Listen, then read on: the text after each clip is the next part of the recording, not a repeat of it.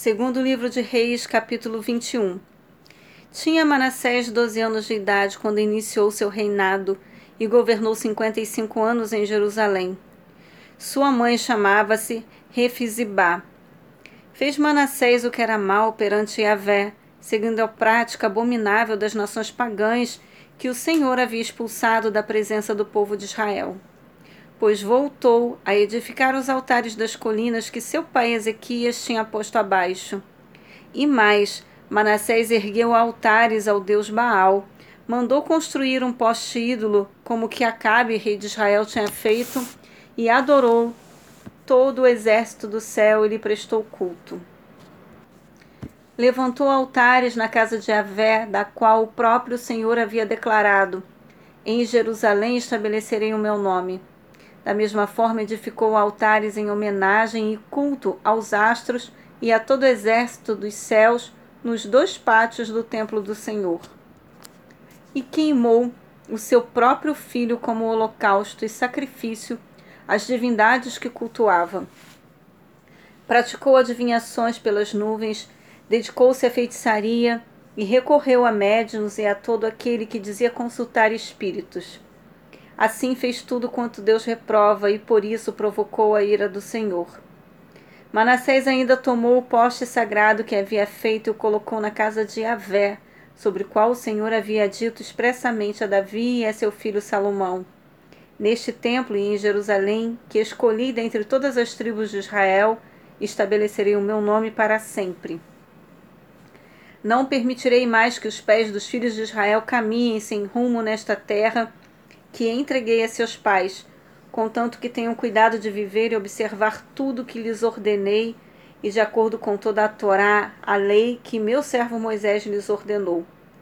Entretanto, o povo não deu ouvidos à palavra e se deixaram ser induzidos por Manassés ao erro e ao pecado, de tal modo que fizeram muito pior do que as nações pagãs que o Senhor havia exterminado diante dos olhos dos israelitas.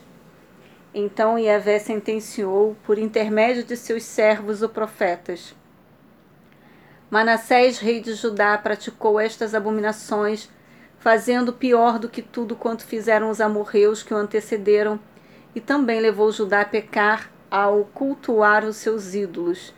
Por esse motivo, assim declara Yahvé o Senhor, Deus de Israel: Eis que enviarei um castigo tão severo sobre Jerusalém e Judá, que ambos os ouvidos de todos que escutarem retinirão. Estenderei sobre Jerusalém o fio de medir utilizado contra Samaria e o fio de prumo usado contra a família de Acabe. Limparei Jerusalém como se limpa um prato, lavando e virando de cabeça para baixo. Desprezarei os restos de minha herança, entregá-los-ei nas mãos dos inimigos, e eles servirão de presa e de espólio a todos os seus inimigos porquanto praticaram o que é reprovável aos meus olhos e têm me deixado irado desde o tempo em que os antepassados deles saíram do Egito até os dias de hoje. Manassés ainda matou tantas pessoas inocentes que as ruas de Jerusalém ficaram alagadas de sangue. Além disso, ele cometeu o pecado de induzir o povo de Judá a adorar seus ídolos, praticando, portanto, o que é errado, o que definitivamente não agrada a Yahvé, o Senhor Deus. Todas as demais atitudes de Manassés e suas realizações, todos os seus erros e pecados cometidos, todos os seus atos estão escritos na história dos reis de Judá. Manassés chegou ao fim da vida e foi sepultado no terreno do seu próprio palácio, no jardim de Uzá, e seu filho Amon assumiu seu lugar e passou a, passou a reinar. Tinha Amon 22 anos de idade quando começou a reinar e governou dois anos em Jerusalém. Sua mãe se chamava Mesulemete, filha de Aruz de Jotibá. Como seu pai Manassés, o rei Amão cometeu muitos pecados, atitudes e práticas que desgostaram sobremodo a Yahvé, o Senhor Deus.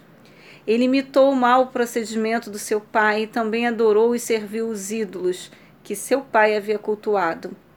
Amon desprezou a Yahvé, o Senhor, Deus de seus antepassados, e não seguiu o caminho do Eterno. Entre mentes, os próprios oficiais de Amon conspiraram contra ele e o assassinaram em seu palácio. Em seguida, o povo da terra matou todos os que haviam se revoltado contra o rei Amon e proclamou Josias, seu filho, rei em seu lugar.